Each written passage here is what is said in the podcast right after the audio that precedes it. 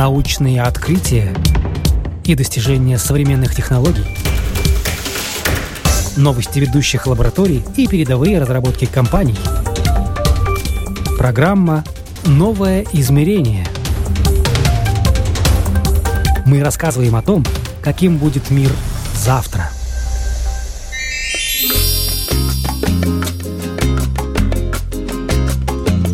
Будущее космических и авиатехнологий. В какой идее есть потенциал, а от какой лучше отказаться. Какова в принципе ценность той или иной идеи. Обо всем этом сегодня в программе «Новое измерение» говорим с нашим гостем Петром Дудиным, представителем компании «Энката». Компания белорусская, но имеет международное присутствие и занимается конструкторскими разработками и трансфером технологий. Это не только конструирование каких-то устройств и приборов или развитие технологий, которые вышли из науки, но также разработка программатуры и инженерная поддержка стартапов. Моя роль заключается в том, что я развиваю бизнес, я являюсь одновременно скаутом для фонда, который инвестирует в эти стартапы. И почему, собственно, я это делаю? Потому что у меня очень интересный жизненный опыт, который мне э, разносторонний. То есть мое образование изначально, я химик по образованию, инженер-химик по диплому, и я потом, после окончания БГУ, сначала диплом, бакалаврская работа была, потом диплом, потом магистрская работа, она уже была связана с наукой, и я после этого уехал за границу в аспирантуру. Я выбрал Англию, я выиграл там стипендию – Хотя у меня был выбор там и в Штаты уехать, и в Нидерланды, и в Данию. И я занимался нанотехнологиями, физической химией, электрохимией. У меня было мультидисциплинарное исследование, которое касалось там и матери... как э, материалов, и электрохимии, и моделирования компьютерного. Вот. Я проработал в общей сложности в аспирантуре в Англии, наверное, 4,5 года, защитился и уехал на постдока, это, наверное, научная работа в Нидерланды. Там я проработал год, но к тому времени я уже решил, что я буду делать стартап. Вот. И я уехал в Беларусь. Параллельно я изучал маркетинг, финансы, занимался самообразованием. Мне помогали мои друзья и товарищи, которыми я познакомился в Англии, которые многие были из бизнес-школ. Вот. И я попал в менеджмент консалтинг, управленческий консалтинг по-русски, и проработал там какое-то небольшое количество времени. Немножко делал проектов частное консультирование компаний. А затем я уехал в Москву и работал два года в э, российском фонде Роснано. Я работал финансовым аналитиком. То есть я, получается, ученый, который работал с финансами. Но на самом деле в Роснано я понял, что финансы – это достаточно простая вещь, она достаточно понятная. И финансисты очень умные ребята, но они очень специфичны, они вот языком цифр, но они редко понимают то, с чем имеет дело бизнес. Они плохо понимают технологии. Я был таким внутренним как-то я бы сказал. Связующим я, звеном. Я не связующим звеном был. Мне всегда приносили проект и говорят, посмотри, там вообще технологии есть или нет. Это первый вопрос. А второй, то есть, ну, посчитай быстро, это выгодно или невыгодно. Финансисты могут посчитать выгодно и невыгодно, но они не понимают, откуда берутся цифры. А цифры в технологических проектах, таких как Роснано, то есть там действительно нанотехнологии, они берутся из там, того, что они производят, какая-то какие то затратные составляющие. Нужно все это понимать. Нужно понимать еще, кроме того, рынок. И вот я понял тогда, что финансисты это делать не умеют, а те ученые, которые работали, например, на фонд Роснана, они не умеют делать финансы. А я, получается, умел делать обе вещи. Ну и проработав два года, на меня позвали ребята в Минск, у которых уже было свое производство, была своя разработка, и мы с того времени начали делать инкату, Инката – это сокращение от инженерный катализатор. Вот. И мы начали тогда делать инженерный аутсорсинговый бизнес по конструированию, который разросся теперь компанию, которая работает больше 200 человек. Вот. Шесть разных стран представительства есть.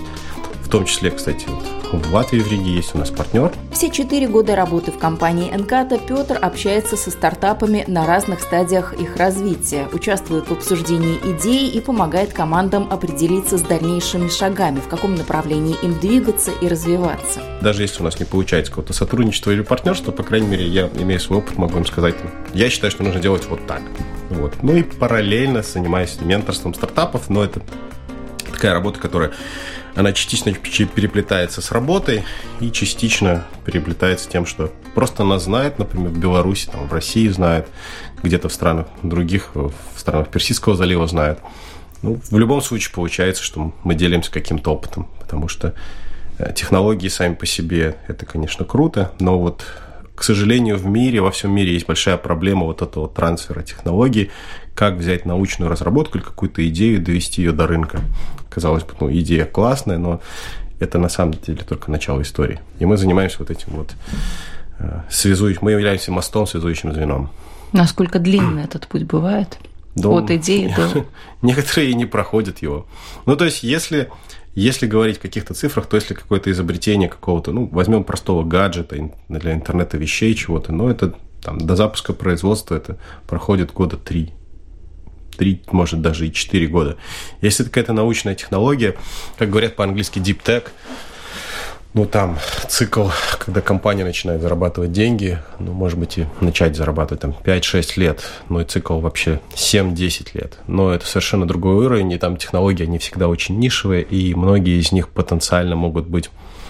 Может даже не сложиться у этих людей бизнес, но сама по себе технология может быть интересна, скажем, каким-то корпорациям, потому что корпорации – это машины, у которых есть деньги, есть деньги на развитие всего, есть деньги на маркетинг, но они очень плохо занимаются инновациями, они неповоротливые, они, для них разработки – это дорого. И они боятся рисковать. Стартапы не боятся рисковать, но у них нет денег на тот же маркетинг и продвижение. Соответственно, даже если стартап умирает, потому что ну, просто бизнес не получился. Ну, бизнес – это всегда риск. Остается всегда технология, может оставаться технология, которая все равно является ценностью.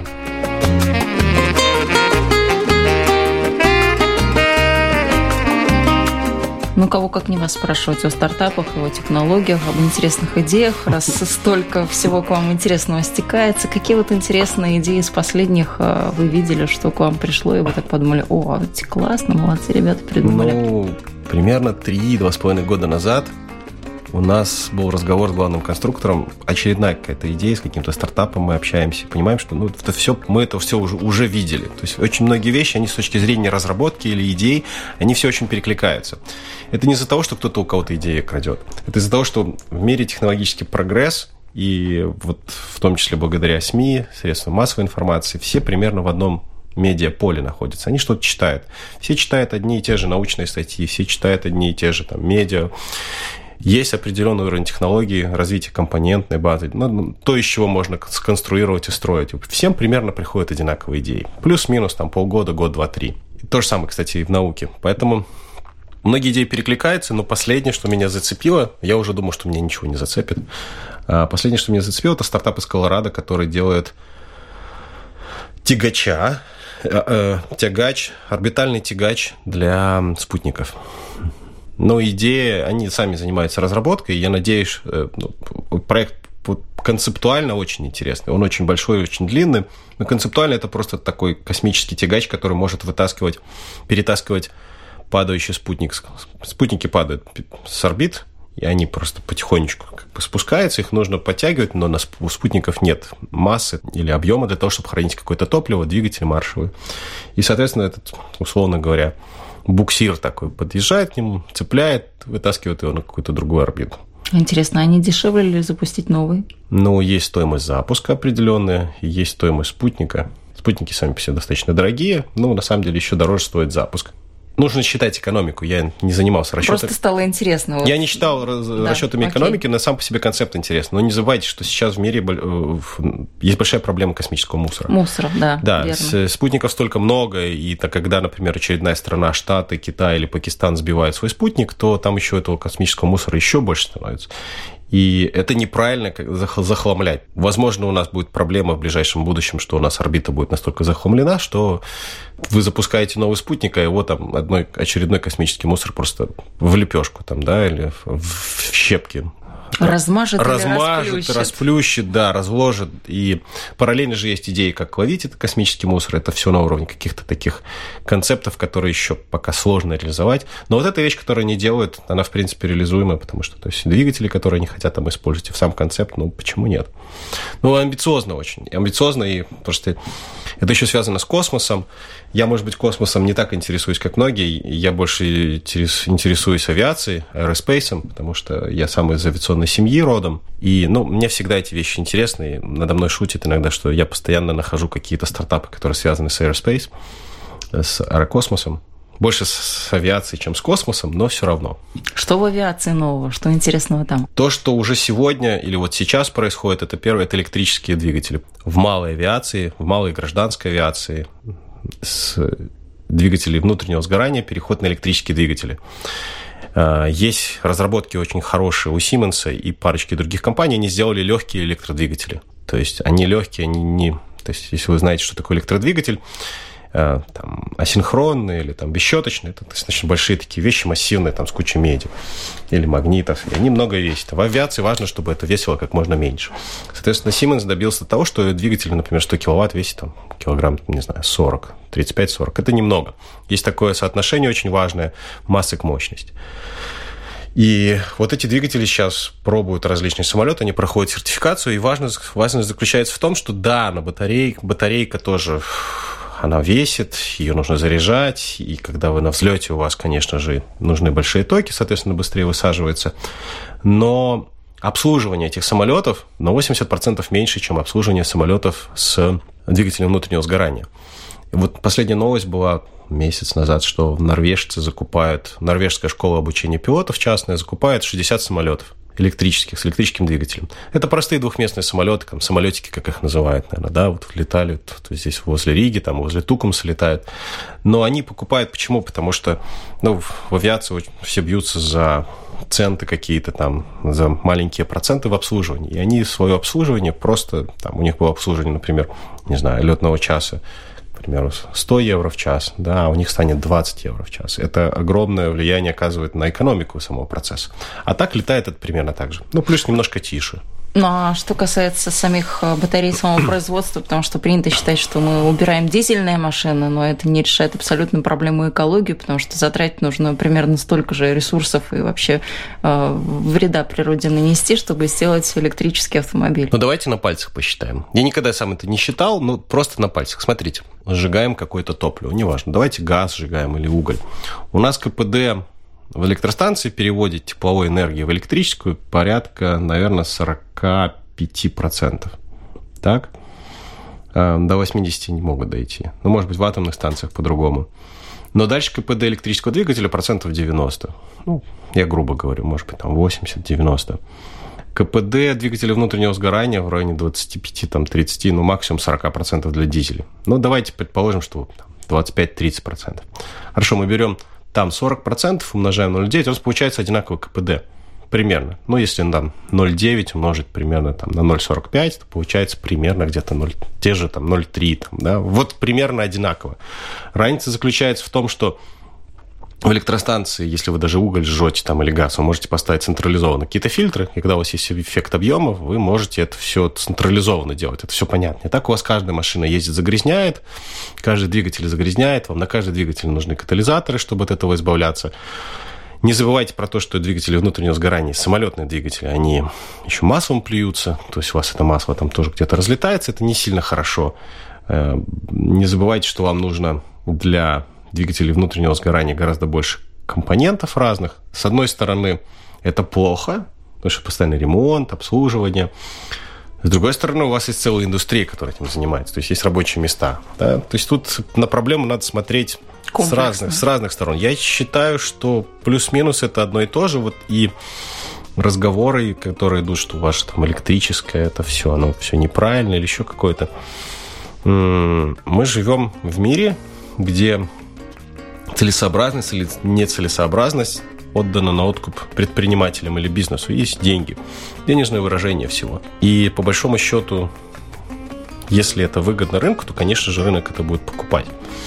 Может случиться ситуация, когда у вас там, рынок говорит, что мне грязную технологию использовать дешевле, и тут, конечно же, бизнес все равно будет продолжать это использовать. Бизнес руководствуется тем, что максимальную прибыль выручить, выручить из этого. И здесь, конечно, должно государство вступать. Как бы ни относились к электрической энергии и сколько бы ни было нюансов в ее использовании, все равно Петр Дудин уверен за ней будущее. Хотя бы потому, что электричество универсально и его можно получить из ветра, солнца и приливных электростанций.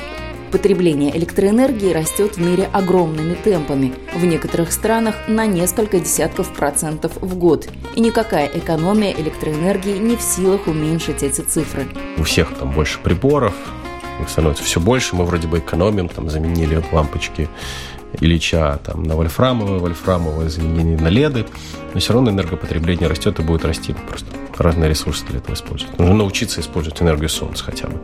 Вот. А что касается двигателей э, для авиации, говорили об электрических, насколько это безопасно по сравнению вот с тем, что есть сейчас? Они гораздо более безопасны. Электродвигатели, они гораздо более... У них ресурс гораздо больше. Там в электрическом двигателе практически нечему ломаться. То есть вероятность отказа двигателей гораздо меньше, ко всему прочему. Вот. Но это если то, что происходит сейчас в авиации. Параллельно сейчас большая гонка идет за то, чтобы создать транспорт который летает в радиус там 100-200 километров пассажирский. Условно говоря, аэротакси. И сейчас много стартапов в мире этим занимается.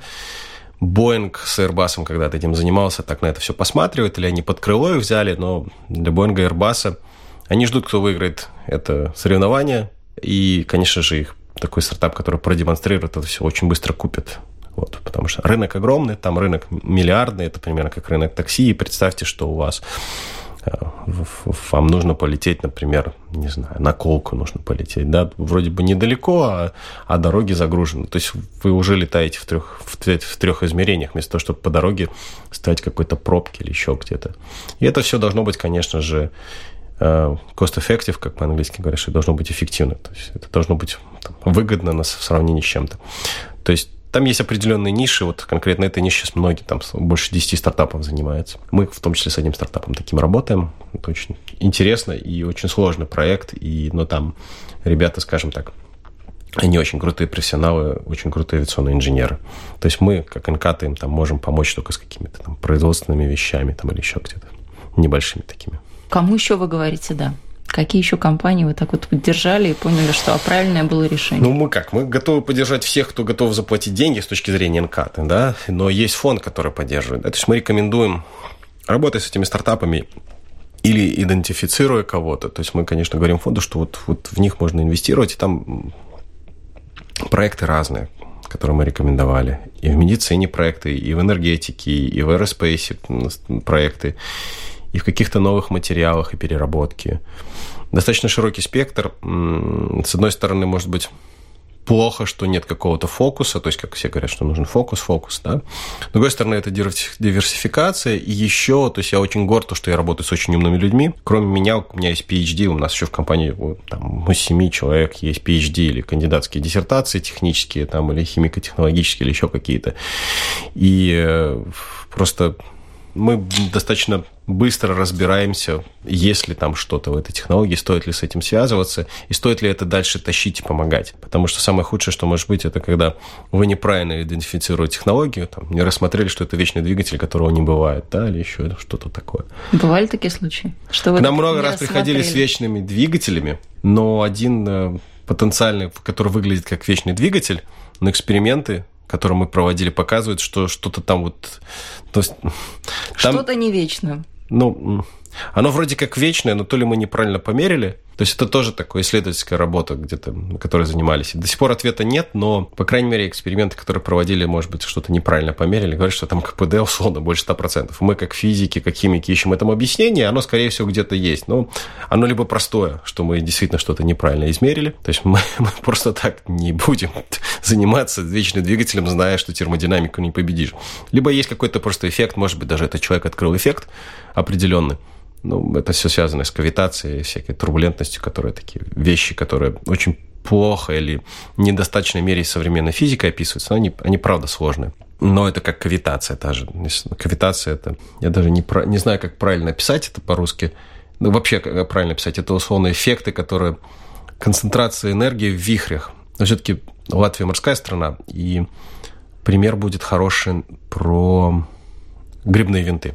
Грибной винт, когда делает грибок, вы видели, наверное, там такие завихрения идут. И вот когда идут завихрения, если вы посмотрите, нам, э, там прям пузырьки воздуха образуются. Откуда им образовываться оттуда?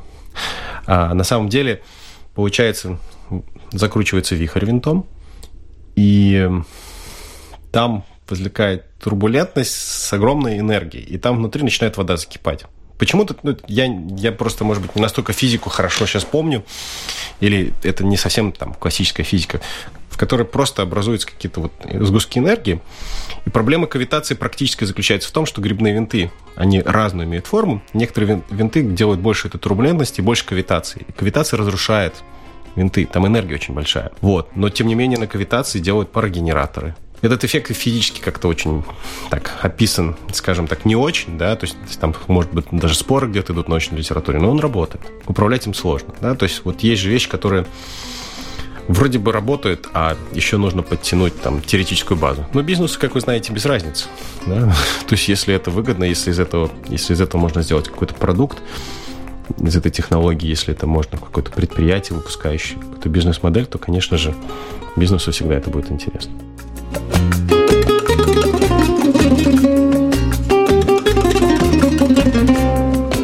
Но с нанотехнологиями, наверное, очень много разных примеров, когда вроде как разрабатывают для одной сферы, а потом можно тиражировать и масштабировать какие-то другие сферы, применять немножко по-разному. Скептически сейчас к этому отнеслись как-то? Ну, я просто проработал в Роснано, и как бы я про российское нано я знаю абсолютно, наверное, все. Ну, я, это шутка. Нанотехнологии – такая вещь, которая 10-15 лет назад это было таким хайпом каким-то. На самом деле нанотехнологии существовали там в 80-х годах, и в 70-х, и в 90-х годах. Просто как-то обозвали словом нано и выпустили это в медиасферу. Как и стартапы, наверное. Начинали в прошлом просто обычные маленькие компании в гараже, а вот сейчас мы их модно называем словом стартап. Ну, да, да, да. То есть нанотехнологии, ну, молекулы, там, молекулы, молекулы полимера, это же тоже нанотехнологии, да. Какие-то там нанотрубки были известны, там, описаны первые, там, в 60-х годах, там, статья, которая, что это точно нанотрубки. Сложно нанотехнологии технологизировать. То есть, э, если что-то в лаборатории сделали, ну, тот же пример, например, ну, графена, за который дали Нобелевскую премию. Я просто занимался нанотрубками и немножко графеном, совсем чуть-чуть. И в лаборатории сделать графен несложно. Можно синтезировать его самостоятельно, можно там скотчем, как это делал Гейм. Они просто скотчем брали и от графита кусочек снимали, и получалось там фактически слой четверть нанометра. Это сделать несложно. Но как сделать, например, подложку только проводящую, прозрачную? для мобильного телефона, это большой вопрос. Соответственно, нужна для этого технология промышленная для того, чтобы можно было э, вот это все в рулон скрутить, чтобы все можно раскатать, чтобы у него было постоянные свойства. То есть это вот Samsung вроде бы это продемонстрировал в 2009 году, но у вас не написано в телефоне, там, не, что это с графеном сделано. Это очень сложно с точки зрения технологизации, чтобы это было постоянно воспроизводимо. Но знания это есть, и там с атомами до сих пор играют. Я думаю, что кто-то другой возьмет это все равно доделает. Петр вспоминает, как сам занимался фундаментальными исследованиями и изучал нанотрубку, но в какой-то момент понял, что никакого сенсора он не сделает. То есть у меня есть эффекты, которые я измеряю. Там я могу там померить такое вещество, такое вещество, но это будет нестабильно. То есть я не смогу это в приборе применить. Я очень сильно расстроился, когда был аспирантом. На что мне профессор сказал, послушай, мы здесь все строим вроде как египетскую пирамиду. И твоя диссертация, это все твои статьи, которые ты написал, молодец, но вот это же просто ты кирпич. Ты кирпич этот принес, и поставил вот в эту пирамиду. Мы все строим пирамиду. Твой кирпич вроде как с точки зрения пирамиды ничего не значит, но на самом же деле кто-то на этот кирпич придет и встанет, и станет на ступеньку выше, чтобы положить следующий кирпич. И вот как-то такое объяснение, оно, наверное, говорит про то, что ученые делают очень много всего, и вроде бы как оно даже иногда не имеет какого-то применения, но потом кто-то придет, например, я физхимией занимался, а придет какой-то физик или биолог на это посмотрит совершенно с другой стороны и найдет это применение. Очень важно, чтобы был вот этот кросс-дисциплинарный какой-то микс, чтобы люди между собой общались. И всегда, то есть, когда мы там биологи там, мы все время смеялись над ними, что они мышек режут. Говорит, а вот если вот мышки, например, там, не знаю, на натрубке куда-то, говорит, да-да, забирайте. Бедные мышки прям Но они жалко стало. Ну, биологи, да, они мясники такие, ну, которые мышками занимаются и на них что-то тестируют. Но сейчас э, больше и больше вот этой вот синергии появляется. Даже у вас образование не просто химик, а химик-инженер. Ну, да, я, я не знаю, мне кажется, что инженером быть веселее, потому что ты видишь э, э, то, что ты делаешь гораздо быстрее. Я руками ничего, к сожалению, не делаю, но я вижу просто те стартапы или какие-то проекты или компании, которые приходили к нам с какой-то идеей там 2-3 года назад, я уже вижу результаты. Кто-то там запускает производство, прототипы есть, то есть что-то там было нам невозможное, а тут они вот вроде бы как сделали возможным. Это очень круто.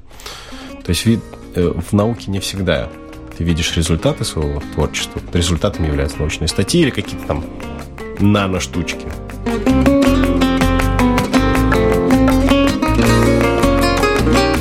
Что-то вы так упустили из интересных стартапов, из интересных технологий? Упустили? Ну, в том плане, что, может быть, не заметили технологию, не до конца просчитали все.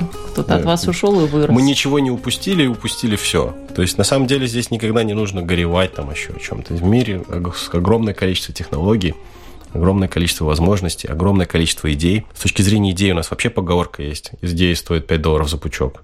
Потому что идея это круто, но молодцы. Но я могу тоже придумывать идеи и генерировать. Их можно просто перебором каким-то генерировать. Это очень сложно сделать, очень сложно довести. И кто-то говорит, ты там, вот мою идею никому не рассказывали, там я хочу с тобой договор о неразглашении подписать. К чему я отношусь? Я сразу понимаю, что человек немножко не понимает того, что довести идею до чего-то нужно потратить там 3-4 года своей жизни, потратить много денег, то есть там, если вывод на рынок, то это там минимум полмиллиона долларов там и, и выше, там может быть гораздо больше. А, и он думает, что вот, вот эта идея, которая, ну, идея ничего не стоит. Стоит время лично, которое ограничено. Ну, деньги это уже можно достать. Вот это очень важно, чтобы люди понимали. В погоне за историями успеха или неуспеха средства массовой информации часто многое представляют в неверном свете. И тут наш сегодняшний собеседник бросает камешек в огород нас, журналистов.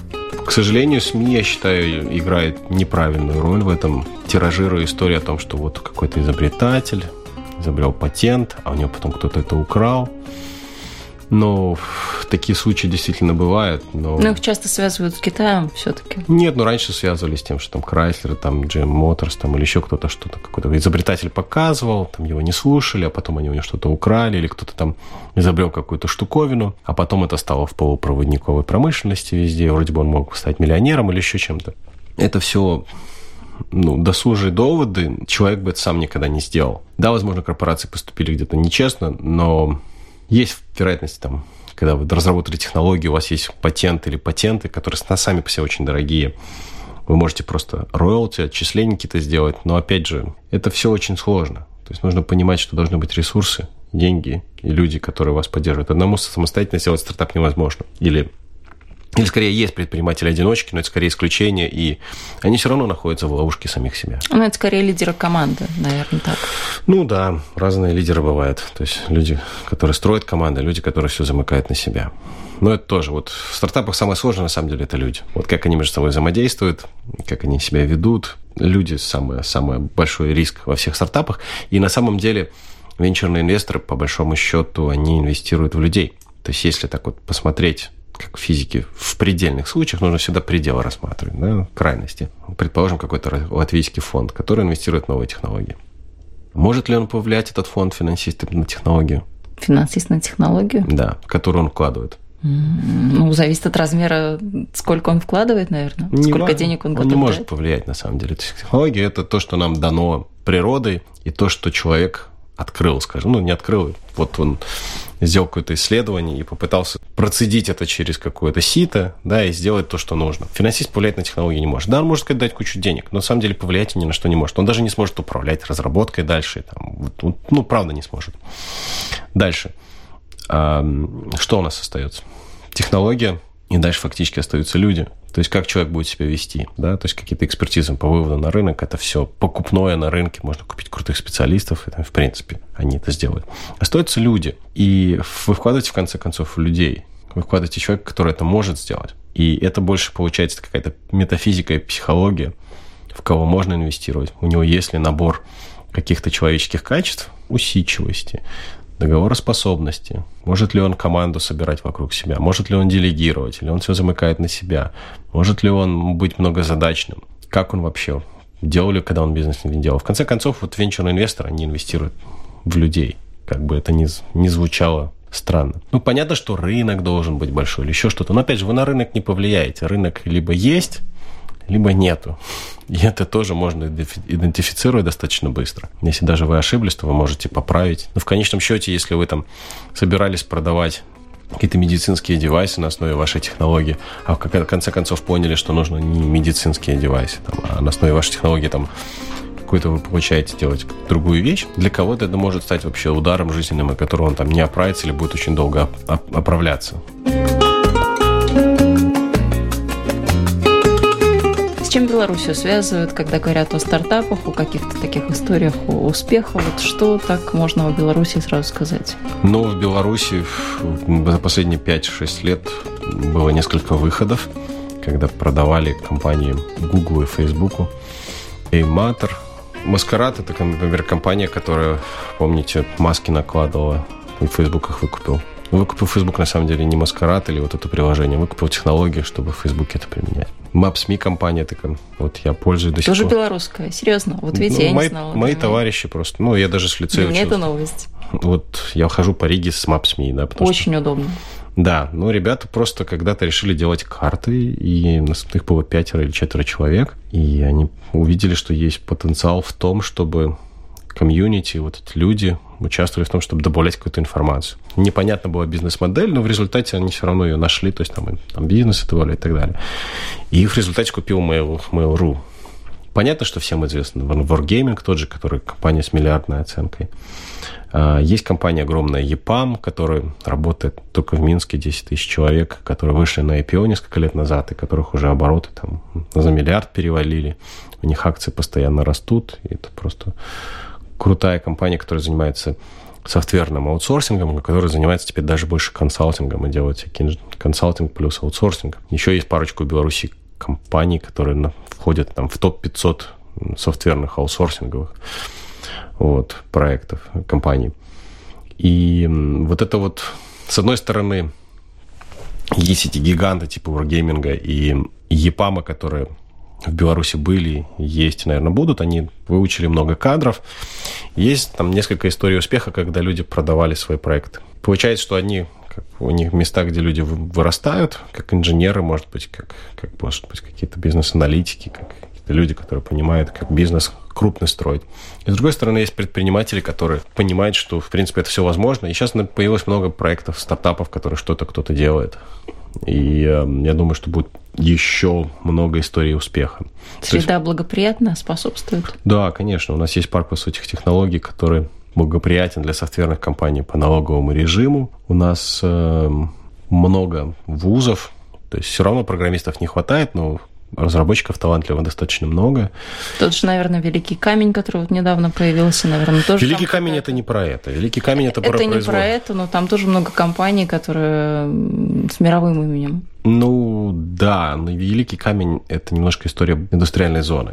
Это немножко не про это. Да, у них очень классные условия, там немножко другое право применяется, и там туда приходят сейчас компании. Но парк высоких технологий, он имеет экстерриториальный признак – то есть это когда вы просто становитесь резидентом, получаете налоговые льготы какие-то от этого, и параллельно как-то вы участвуете в коллективном этом брендинге. Потому что производство – это же вещь такая, где нужно предприятие, где нужны станки, оборудование. И в Беларуси действительно это все можно делать, потому что промышленность, она хоть государственная, она медленно умирает, но, тем не менее, ну, есть какой-то опыт, да, который могут как-то передавать. И почему это не делать в Беларуси. Всем интересно, что это таможенный союз и так далее, но на самом деле мне кажется, что наиболее успешны в производстве какие-то вещи, когда приходит какая-нибудь крупная компания типа Штадлера, они открыли производство электричек, и они экспортируют все в Европу. Ну, я думаю, что это похожая история в Латвии. То есть вот есть тоже производственные компании, которые делают что-то здесь, экспортируют в Скандинавию, в Германию. Здесь дешевле труд, это факт. Но, во-первых, это рабочие места, во-вторых, у европейцев там, или американцев много чему можно получиться. И нужно же пройти как китайцам, которые когда-то шили шарпотреб. А Потом они начали заниматься какими-то гаджетами. Сейчас они хотят заниматься, как и все, роботами крутыми, там, военными разработками и так далее. Они к этому идут. То есть, но ну, они бы никогда не начали этим заниматься, если бы это не, у них не было бы легкой промышленности. Похожий путь прошла Южная Корея, которая когда-то считалась резиденцией быстрой моды, где шьют сплошь джинсы да юбки. Сейчас Южную Корею ассоциируют с такими высокотехнологичными брендами, как Samsung, LG, ну а также с медицинскими технологиями и многим другим. Это говорит о том, что предприниматели предприниматели всегда найдут способ, как производить продукт с большей добавленной стоимостью. Главное, чтобы для этого были ресурсы.